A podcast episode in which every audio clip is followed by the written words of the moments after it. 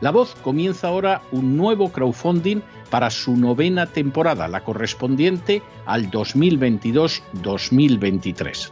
Lo hace además en unos momentos en que la libertad de expresión está más amenazada que nunca en décadas en España, en Hispanoamérica y en el resto del mundo. Una vez más, como en las temporadas anteriores, está en sus manos la conclusión o la continuidad del programa La Voz.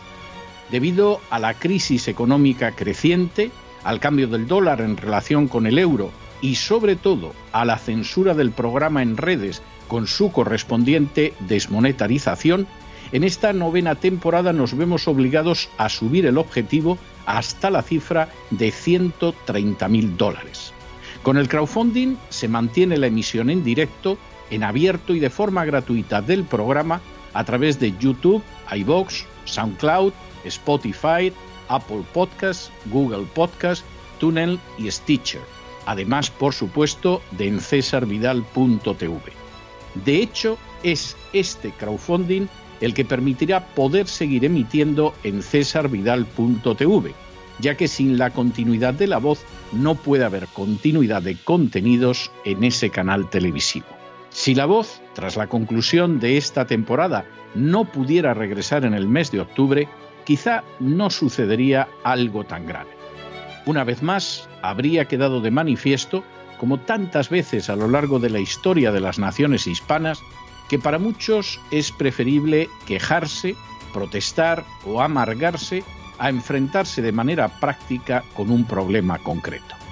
No pasaría nada.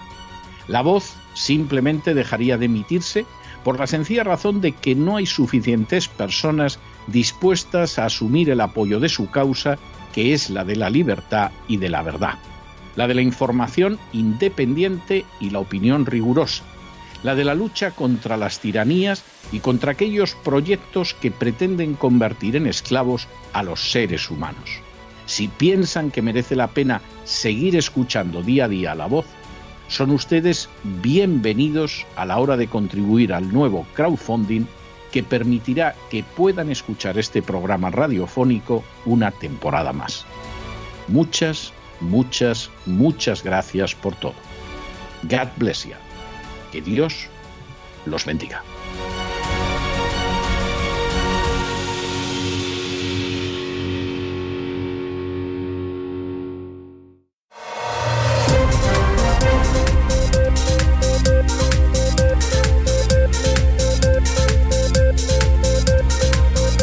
Las noticias del día. Buenas tardes, buenos días, buenas noches. Estamos de regreso en este jueves 9 de junio en La Voz, en un programa en el que don César Vidal nos ha recordado en su editorial la necesidad de honrar a nuestros mayores, en lugar de apartarlos para que no molesten, expulsarlos de la vida social y maltratarlos eh, física y psicológicamente. Los confinamientos covidianos fueron un ejemplo de este tipo de maltrato tanto los ancianos que vivían solos en sus casas como los que fueron abandonados, a su suerte, en las residencias, sin que se haya querido investigar lo ocurrido. Fueron las grandes víctimas ellos de la represión aplicada por los gobiernos con la excusa de la pandemia. Quizás junto a los niños, ¿verdad? Esos otros grandes perjudicados de aquella locura que podría repetirse si no le paramos los pies a esos totalitarios de salón, a esos nazis de balcón que se visten de demócratas, pero que en realidad son pequeños dictadores sin los cuales no sería posible aplicar estas medidas inhumanas y liberticidas. Todo está bajo control, nos decía la revista The Economist, ¿verdad? Con aquella famosa imagen de una mano invisible que sujetaba una correa atada al cuello de un hombre, que caminaba a su vez con su mascarilla paseando al perro, también con mascarilla, porque ese fue siempre el objetivo, el control. Cuando en su editorial Don César recordaba que la demografía es muy importante en el diseño de la agenda globalista, no estaba haciendo referencia a vagas teorías de la conspiración, sino a hechos reales y constatables que van más allá de las inoculaciones covidianas. Muchos creen que el control de la población, del número de seres humanos que vivimos en el planeta, es un mito, pero aunque la mayor parte de la gente no lo sepa, es algo que se está realizando con total impunidad. Esta idea ya pasó de la teoría a la práctica hace muchas décadas y es promovida desde determinados organismos supranacionales financiados con dinero de fundaciones, de gente con poder, tiempo libre y ninguna conciencia. El movimiento eugenésico, que germinó en la primera parte del siglo XX en todo el mundo, no solo en Alemania, también en Reino Unido, en Estados Unidos, hoy ha adoptado una nueva cara. Se ha vestido con verdes ropajes, pero su esencia maligna no ha desaparecido. El movimiento eugenésico sigue ahí, está oculto, y maquinando en la sombra gracias a que ha encontrado un lugar desde el que actuar no solo sin ser descubierto, sino siendo apoyado por una opinión pública que ha sido manipulada mentalmente en un proceso realizado y agudizado en los últimos años. Y el disfraz bajo el que se ocultan es el de defensores del planeta Tierra, de luchadores contra el cambio climático, esa nueva religión de la que tanto hemos hablado en este programa y en el gran reseteo que emitimos en cesarvidal.tv para los suscriptores del canal.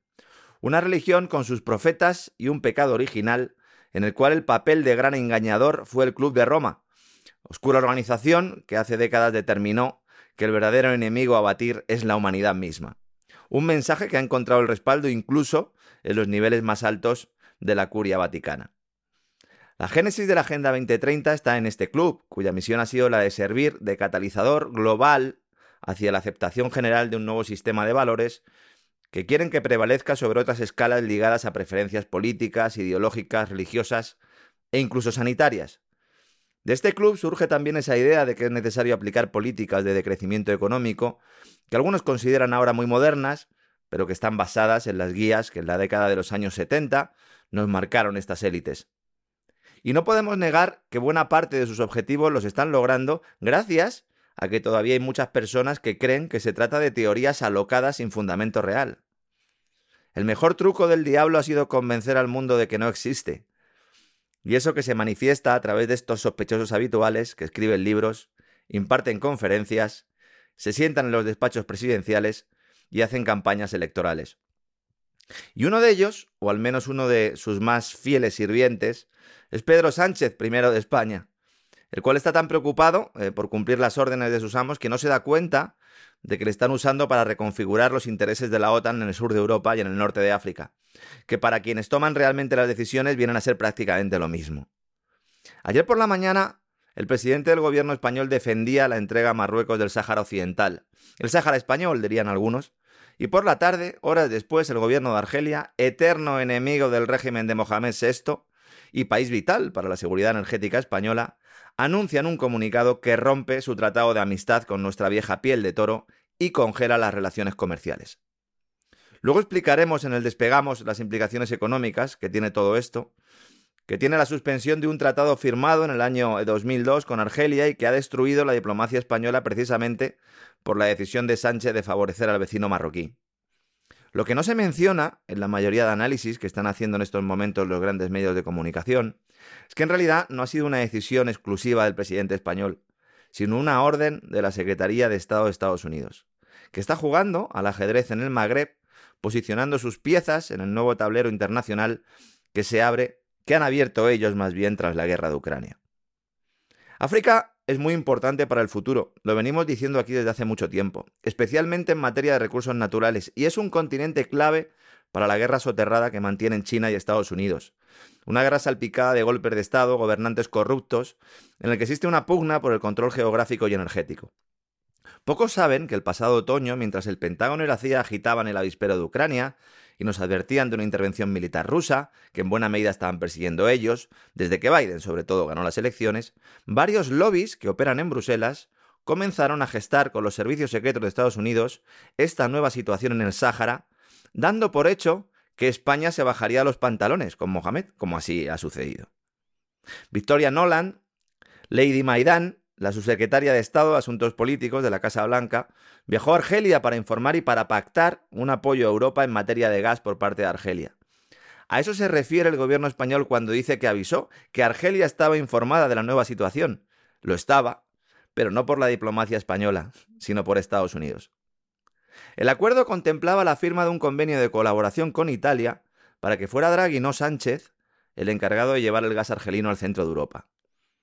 Hace tan solo dos semanas, ambos países firmaron en Roma, otra vez Roma, este pacto de sólida amistad y extraordinaria asociación estratégica, nos dijeron. Como ven, señoras y señores, otra vez España es víctima de la alta geopolítica.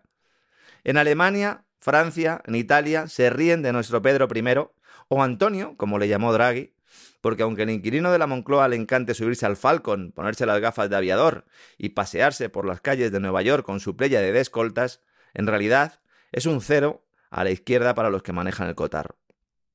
Por eso le dejan en evidencia, le usan según convenga y si es necesario le pondrán al frente de algún organismo internacional para que siga ejecutando los planes globalistas. Ya saben ustedes que Sánchez es muy bien mandado. Y para profundizar en esta y otras noticias de la jornada, tenemos ya aquí, como siempre, a María Jesús Alfaya. Buenas noches, María Jesús.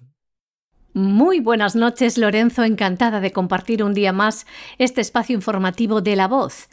Y vamos con la información de España, porque como bien explicabas, después de 82 días de secretismo, Pedro Sánchez comparecía en el Congreso para explicar su pacto con Rabat y su giro respecto al Sáhara Occidental, algo que ha provocado también el enfado de Argelia.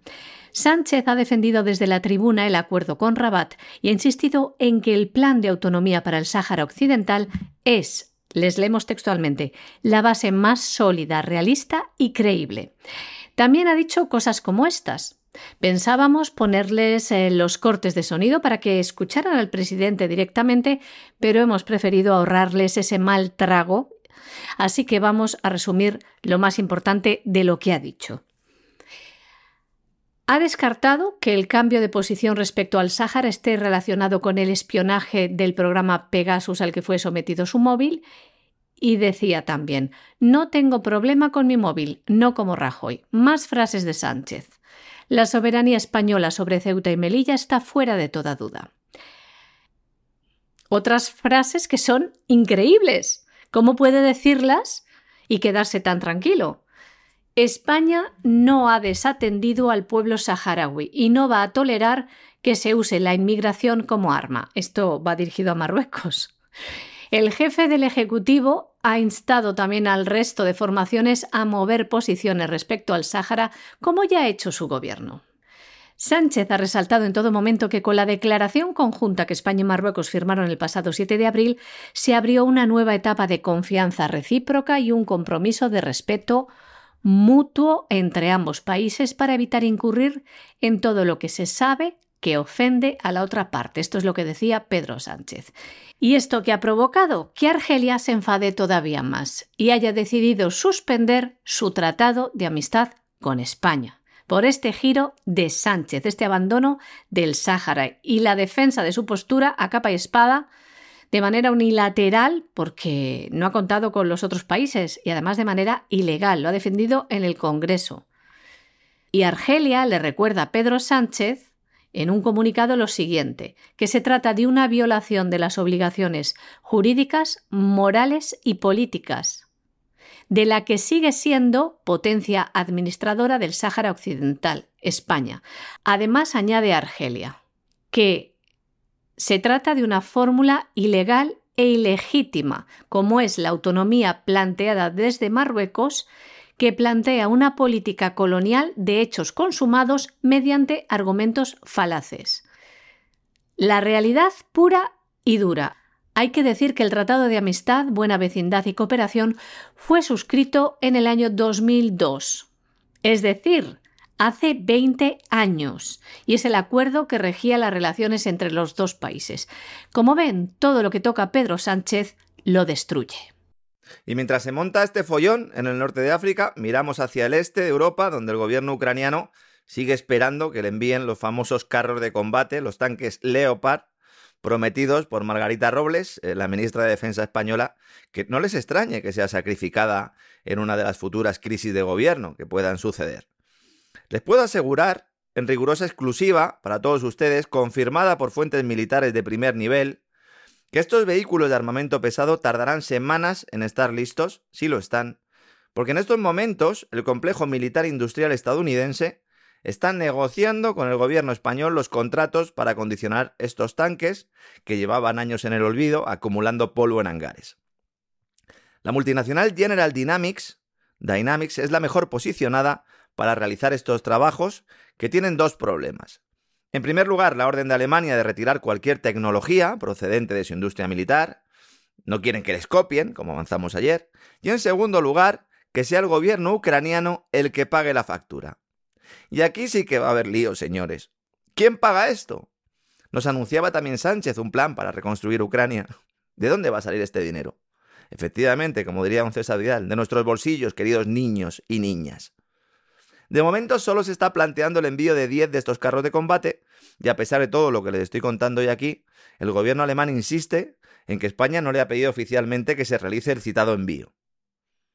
Según la normativa alemana de exportación de material de defensa, cada venta de armamento o equipos militares incluye una cláusula de destino final en la que el comprador debe pedir autorización a Berlín para la entrega a un tercer país de material de fabricación germana. ¿Qué es lo que está sucediendo con estos Leopard? Que Alemania primero alquiló a España en 1995 y luego vendió en 2005. En uno de esos contratos que huelen a comisiones ilegales a la legua, ¿no? Pero que nunca suelen investigarse. Y cuando se investigan, no tienen consecuencias para los ministros de Defensa que estaban al cargo de los mismos. Que se lo digan sin ir más lejos a José Bono o a Úrsula von der Leyen, von der Bruggen, que diría un César Vidal, que fue ministra de Defensa de Alemania, fue acusada de corrupción con la adjudicación de una serie de contratos de su ministerio. Bueno, de hecho, según el Tribunal de Cuentas germano, más de la mitad de los contratos no cumplieron la normativa. ¿Quién se llevará ahora la tajada por el acondicionamiento de los Leopard? Aunque no ha habido un anuncio formal por parte del Gobierno, desde hace unos días se baraja la posibilidad de que España envíe armamento pesado a Ucrania. El lunes el diario alemán Der Spiegel informó que Berlín estaría dispuesto a aprobar la propuesta española de enviar tanques Leopard de fabricación alemana a Ucrania. Ahora también la oposición alemana está exigiendo a Scholz que la autorice, el canciller alemán siempre se ha mostrado reservado en lo referente al envío de armamento pesado a Ucrania.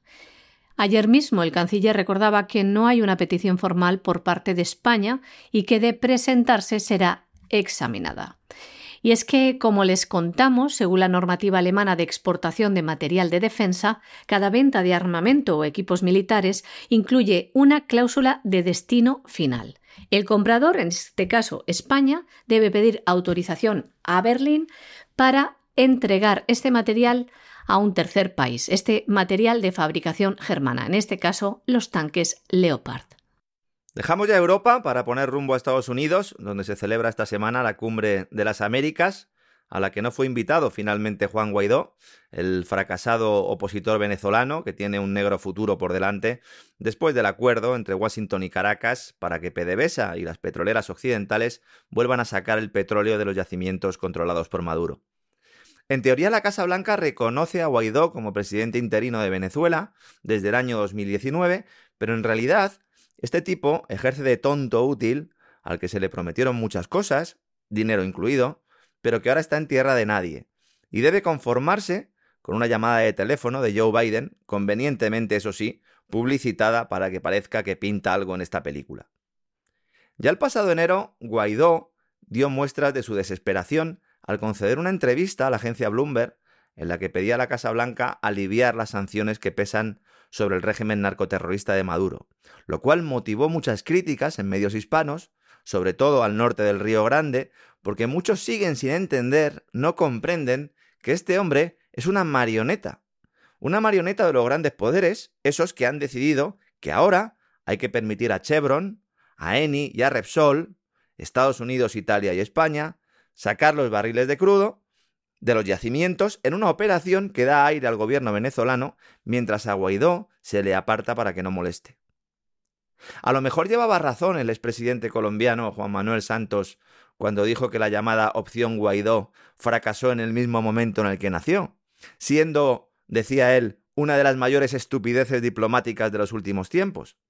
O quizás eso sea lo que quieren que creamos estos tipos, a los que les gustan tanto los mandiles y los suelos ajedrezados. El presidente del Gobierno de los Estados Unidos ha llamado por teléfono al que reconoce como presidente encargado de Venezuela, Juan Guaidó. Joe Biden se dirigía al líder opositor después de las declaraciones del presidente de Venezuela. Y es que Nicolás Maduro ha dicho desde Turquía que Estados Unidos está atrapada en su propia agresión y además aseguraba que las sanciones impuestas por Estados Unidos han regresado como un boomerang hacia Europa y América. Respecto a las sanciones impuestas a Venezuela, Maduro considera que es muy difícil que Washington las levante en su totalidad, si bien considera que la autorización a tres petroleras para que trasladen sus inversiones a la nación caribeña son pequeños pasos en la dirección correcta. Respecto a la llamada de Joe Biden a Guaidó, expresaba en un comunicado que reconocía y apoyaba a la Asamblea Nacional elegida democráticamente en el año 2015 y a Guaidó como presidente interino de Venezuela. Y también trató con él el papel de Washington y otros socios internacionales para apoyar una solución negociada a la crisis de Venezuela. Y mientras Maduro hace como que se pelea con Estados Unidos y Washington hace lo propio, la excusa de la protección del planeta sigue sirviendo a intereses comerciales y geopolíticos de la más baja estofa. La Casa Blanca ha firmado un acuerdo con Colombia, Costa Rica y Panamá para controlar una tercera parte del océano en el año 2030. Sí, sí. Como lo oyen, usando como argumento la conservación de los mares, se crea el denominado Corredor Marino del Pacífico Oriental Tropical, un proyecto que comenzó a gestarse en 2001, que ve la luz más de 20 años después para ser la punta de lanza de un proyecto más amplio, como digo, aspira a controlar una tercera parte del océano, con la excusa de preservar la biodiversidad aspirando en realidad a fortalecer la gobernanza marítima. Con independencia de que este tipo de alianzas puedan tener efectos positivos sobre los ecosistemas en los que actúan, no se puede ocultar que se trata de iniciativas enmarcadas en el desarrollo de entidades supranacionales que utilizan supuestos enemigos comunes para levantarse por encima de las soberanías nacionales. Los verdaderos ecologistas y ambientalistas deben ser los que denuncien el uso político de la naturaleza empleando una ideología ecofascista que fue desarrollada por la Alemania nazi, como hemos contado también aquí, y que ahora ha resurgido con otros nombres y colores. Michael Schellenberger es uno de esos ecologistas que están avisando del uso torticero y la manipulación del mensaje climático. Un tipo que trabajó a las órdenes de Obama y que ahora se ha dado cuenta de que estuvo en las entrañas de la bestia y que en una reciente entrevista explicaba que el apocalipsis juega un papel central en muchas religiones y el medio ambiente no es una excepción. Creer en un apocalipsis ambiental proporciona un propósito y un significado. El propósito de un ambientalista, en teoría, es salvar el planeta del cambio climático o de alguna otra catástrofe, y los activistas lo que hacen es seguir un camino con el objetivo de salvar al mundo mismo. Su búsqueda proporciona una forma de elevación espiritual al enfatizar la conexión con la naturaleza y al verse a sí mismos como héroes que crean el bien en el mundo. Así lo explica el propio Schellenberger, que además añade que estos activistas revisarán su religión para excluir el apocalipsis o encontrar una nueva, porque los profetas de esta religión se basan en afirmaciones aterradoras e infundadas hechas en medios de comunicación, informes de políticas mal construidos por parte de organizaciones como eh, la ONU y ese panel intergubernamental contra el cambio climático, el famoso IPCC, y el alarmismo de un pequeño número de científicos que tiene también una importancia capital. Las afirmaciones exageradas sobre el cambio climático benefician a los periodistas que buscan lectores, a los activistas que buscan la salvación, a los empresarios que se forran en el proceso y a las élites que implantan su agenda global. No nos dejemos engañar por falsos cantos de sirena, aunque vengan del Pacífico Oriental tropical. Estados Unidos, Colombia, Costa Rica, Ecuador y Panamá han firmado un memorándum de entendimiento en apoyo al corredor marino del Pacífico Oriental Tropical, de siglas CEMAR. El objetivo es contribuir a la conservación y protección al menos del 30% del océano global para el año 2030. Ya ven cómo sale el año 2030 con luces de neón en todos lados. El portavoz del Departamento de Estado de los Estados Unidos, Ned Price, afirma que trabajarán juntos para fortalecer la gobernanza marina, la seguridad marítima y el financiamiento de la conservación marina. Estados Unidos se ha comprometido también a ayudar a los países firmantes a abordar desafíos como la pesca ilegal, no declarada y no reglamentada, y también a preservar las rutas migratorias de especies como tortugas marinas, ballenas, tiburones y rayas. Hay que decir que CEMAR trabaja para la conservación de los océanos en una extensión de más de 500.000 kilómetros cuadrados, cubriendo una de las áreas más productivas y biológicamente diversas del océano, como son las islas Cocos, Coiba, Galápagos, Gorgona y Malpelo. Hoy también es noticia George Soros, que sigue extendiendo sus tentáculos, para ayudar al Partido Demócrata a mantener el control del Congreso de cara a las próximas elecciones de midterm. El voto hispano vuelve a ser determinante, cuando no, ¿verdad? Y una vez constatado el fracaso de Kamala Harris para lograr atraer a este importante nicho electoral, parece que los terminales mediáticos de la Open Society del multimillonario húngaro se han puesto a trabajar para inclinar de su lado la balanza. Con este objetivo se ha creado una nueva red de medios eh, financiada por un brazo inversor de Soros, denominado Lake Star Finance, al frente del cual están dos hombres. Uno a las órdenes de Hillary Clinton y el otro un antiguo compañero de Biden en la administración Obama. Llegarán a un tercio de la población hispana, tradicional reguero de voto demócrata, pero que tras la llegada de Trump, y para la sorpresa de muchos, se inclinó por el lado republicano. Una tendencia que se ha agudizado desde que Sleepy Joe llegó al despacho Oval. Ha sido precisamente el gobernador de Florida quien ha puesto el foco sobre esta maniobra de los chicos de Soros, unos tipos que igual te montan una revolución de colores, que elaboran constituciones globalistas para países latinoamericanos, que te montan un golpe de Estado en Ucrania, y siempre usando la red de falsa filantropía de un millonario que parece estar en sus últimos días, aunque siga teniendo un papel determinante en el devenir político actual. El gobernador Ron DeSantis ha afirmado que la izquierda radical financiada por Soros está comprando medios de comunicación en Florida para impulsar su agenda marxista e influenciar en los votantes. Y es que George Soros está extendiendo sus malévolos tentáculos, comprando medios de comunicación, en concreto 18 estaciones de radio en 10 ciudades de los Estados Unidos que pertenecían a Univision y lo ha hecho por un valor de 60 millones de dólares. Este conglomerado globalista se llama Latino Media Network y está financiado sobre todo por Lakestar Finance, un grupo de inversión afiliado a Soros Fund Management. Para intentar advertir a la ciudadanía, Ron DeSantis va a comprar espacios en dos de estas emisoras para tratar de combatir esta manipulación. Hay que recordar que la campaña de reelección del gobernador anunció en el mes de mayo una inversión de 5,3 millones de dólares en televisión y cable en español bajo el compromiso de transmitir su agenda política a los votantes hispanos llamada Mantengamos Florida Libre. Terminamos ya nuestro repaso por la actualidad hablando de las finanzas del Vaticano, que vuelven a estar en el punto de mira después de la última maniobra del Papa Francisco para intentar lavar la imagen de una banca vaticana que prácticamente desde su creación ha servido a los poderes terrenales, olvidando y en numerosas ocasiones mancillando los poderes espirituales. Nos dice ahora la Santa Sede que va a crear un grupo de expertos, espero que no sean los mismos del COVID, ¿eh? para fiscalizar y auditar las inversiones que realiza el Banco Vaticano y para que sean, ya saben, sostenibles, resilientes e inclusivas. Una tarea ardua tras décadas de financiar a empresas de armamento, de participar en el blanqueo de capitales, colaborar con organizaciones abortistas, servir a los intereses de la mafia. Podríamos estar horas y horas desglosando cómo opera esta gran empresa, que algunos autores denominan Vaticano Sociedad Anónima.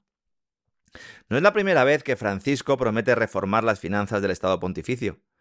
Cuando fue nombrado Papa, dijo que su principal misión iba a ser la de reformar el conglomerado financiero que gestionaba hasta hace unos años un secretario económico, George Bell, que acabó encarcelado por abuso de menores, uno de los pocos diablos que acaban entre rejas.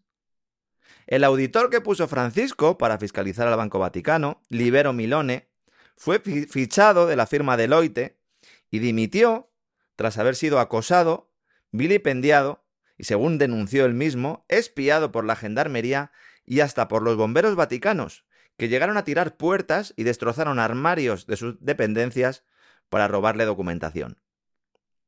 Por no hablar del escándalo del óvulo de San Pedro, que es la organización que gestiona las donaciones eh, a la Iglesia, y que fue descubierta en 2019 realizando oscuras operaciones inmobiliarias en las que estaba implicado hasta el ex primer ministro de Italia, Giuseppe Conte.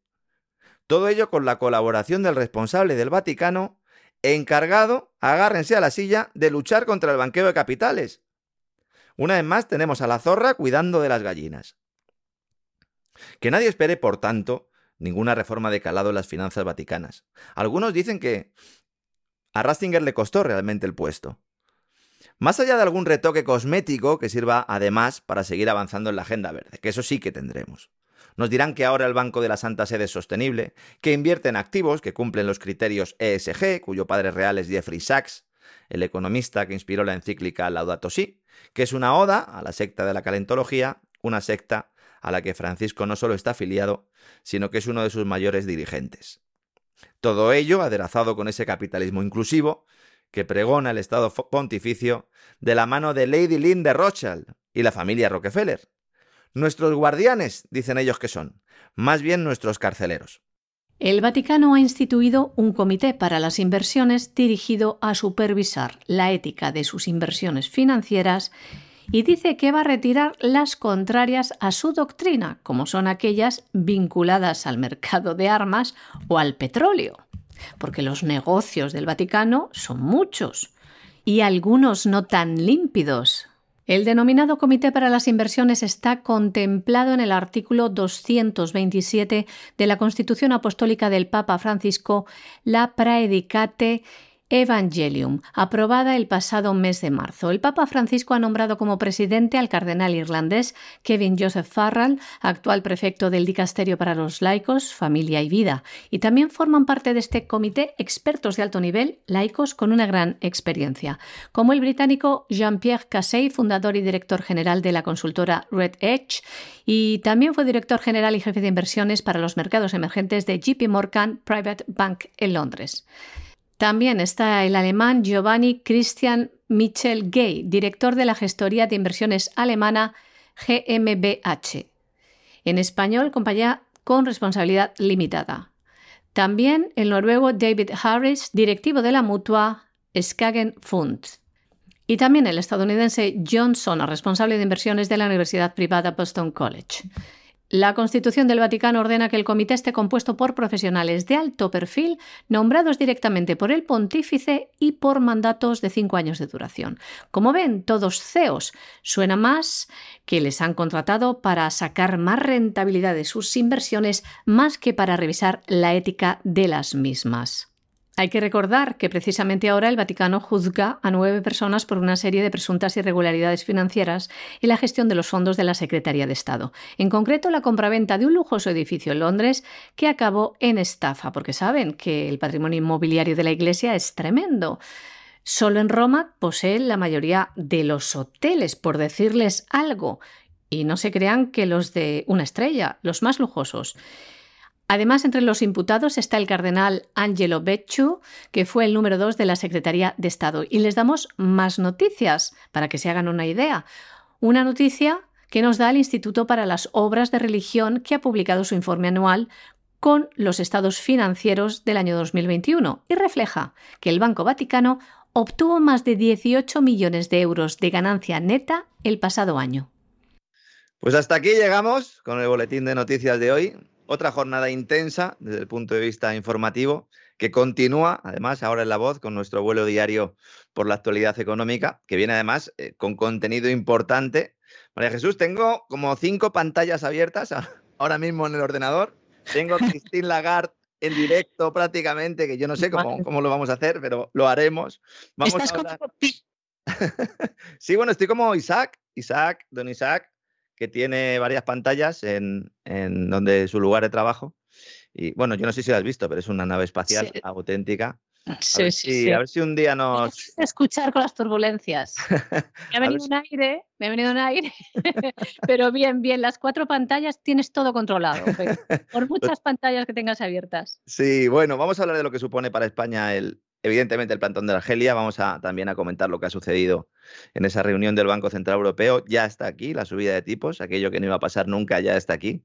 También vamos a explicar en qué consiste esa declaración de emergencia energética que ha realizado la Casa Blanca y que ha puesto nerviosos a muchos hogares y empresarios eh, norteamericanos. Estos empresarios, no empresarios, los empresarios están poco preocupados porque ya les avanzo y ya te avanzo, María Jesús, que se van a llevar una parte de la tajada porque es una ley de emergencia para salvar eh, al soldado verde, ¿no? Como siempre suele ocurrir en estos casos. ¿Me vas a acompañar hoy también entonces, no, María Jesús? Claro que sí, ya tengo puesto el mono Y el paracaídas, por si acaso, no puede Cuidado con el mono que, que, traen enfermedades. Ah, ¿eh? ah no, no, no. Ese mono no, el otro. lo que le pasaba a Heidi muchas veces, ¿no? Que, ¿no? no ese era medio. A medio, a medio, ¿no? Ese era Marco, Marco era el mono de. Ah, el mono era medio. Ya tenemos unos añitos, eh, María Jesús, ¿eh? Con Marco, con a medio. bueno, yo soy mayor, ¿eh? Que lo sepan todos ustedes. Yo, bueno, no lo sabemos, no lo sabemos. Como yo, mi, mi, edad es aquello inconfesable, pues lo mismo. Con la altura, la altura te la podría preguntar, porque como dijimos ayer, ¿no? Que de eso puede depender el futuro de, las, de los tipos de interés en Estados Unidos, de la altura de sus gobernadores. Pero bueno, en un pues ratito nos mi vemos. Tipo de mi el tipo de interés conmigo iba a subir poco. Bueno, eh, yo seguro que, tú que, hay muchos oyentes que tienen mucho interés en María Jesús Alfaya. Nos vemos en un ratito, María Jesús. Hasta ahora, Lorenzo.